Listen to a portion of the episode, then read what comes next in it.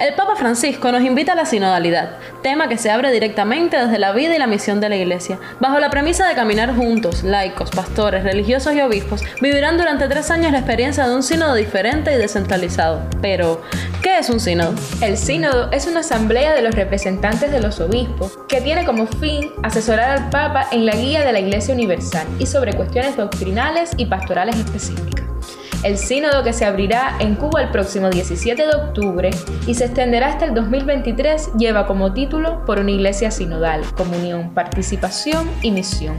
El Papa alerta. Comunión y misión corren el riesgo de ser solo términos un poco abstractos si no se cultiva una práctica eclesial que exprese la sinodalidad con detalle en cada paso del camino y a la hora de actuar, promoviendo una implicación real de todos y de cada uno.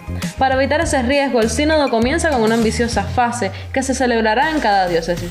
Los obispos deberán involucrar al mayor número posible de bautizados. El objetivo es que las propuestas de las iglesias locales estén muy presentes en la Asamblea Final de Roma en 2023. El Papa señaló que hay otros riesgos que acechan el proceso sinodal.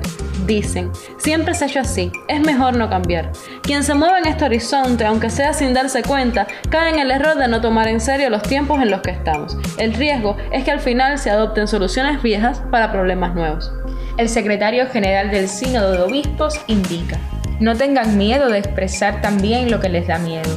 En la Secretaría del Sínodo estamos para escuchar sus dudas, sus temores. Pueden ser saludables en este proceso sinodal. En definitiva, como explicó el Papa, el sínodo no es un instrumento para crear otra iglesia, sino para mejorarla. Si te ha gustado, compártelo con todos tus amigos y recuerda, por una iglesia sinodal, comunión, participación y misión.